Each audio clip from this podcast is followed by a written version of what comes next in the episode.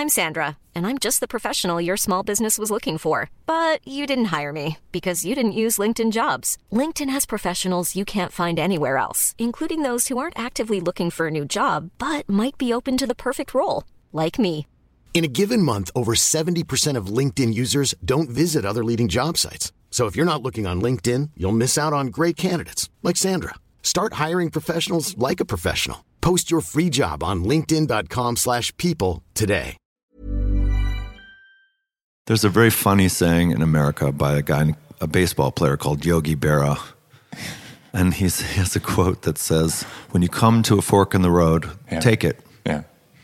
Which is very strange, but it's really beautifully, eloquently said. And Yeah.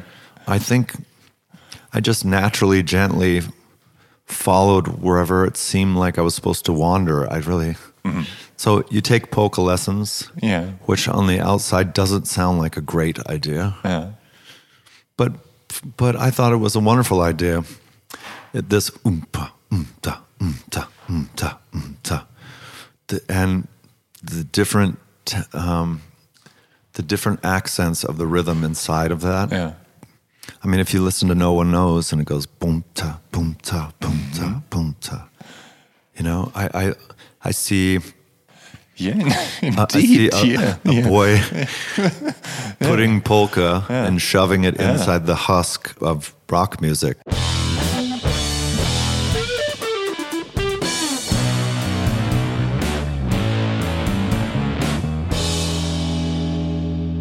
Zu Gast in dieser Episode von der Soundtrack meines Lebens ist Josh Omi, Kopf der Queens of the Stone Age und damit mein erster internationaler Gast in diesem Podcast.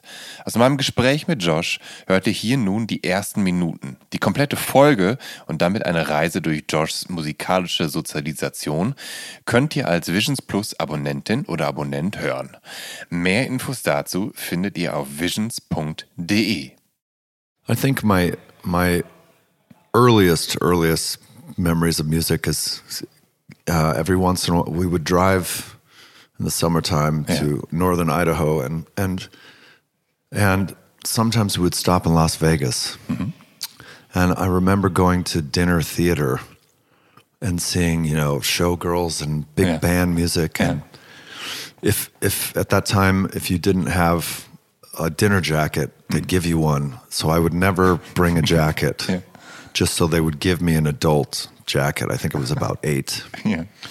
and it made me feel very grown up you know And then you saw burlesque shows or, v- or, or no, no, not, I- not I burlesque think shows, that would uh, probably be yeah, yeah, that further be, than that i saw Uh. i saw you know almost like Or was it, it was normal to have a chorus line Yeah. Right lots of kicks okay. lots of feather boas Yeah. and then we would go see a comedian like rodney dangerfield i don't know if that Rodney matters Dangerfield? Okay. In fact, I think seeing Rodney Dangerfield was a big deal because he got booed off stage. Yeah.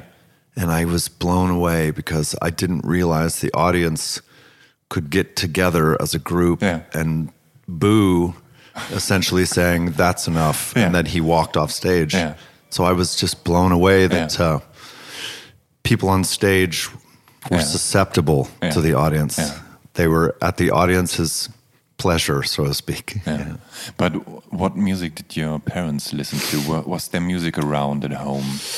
Well, my parents listened to music in a strange way in that they would just listen to an artist's single record. And they would mm-hmm. never listen to anything else.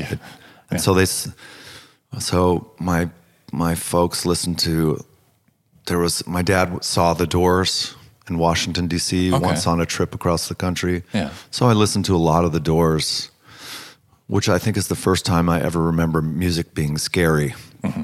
and mysterious The and, end? and unknowable. Yeah. You know, and I, I think I re- and it was, you know, the poetry that was there Uh-huh. was so dark and mysterious, and I just thought, oh my god.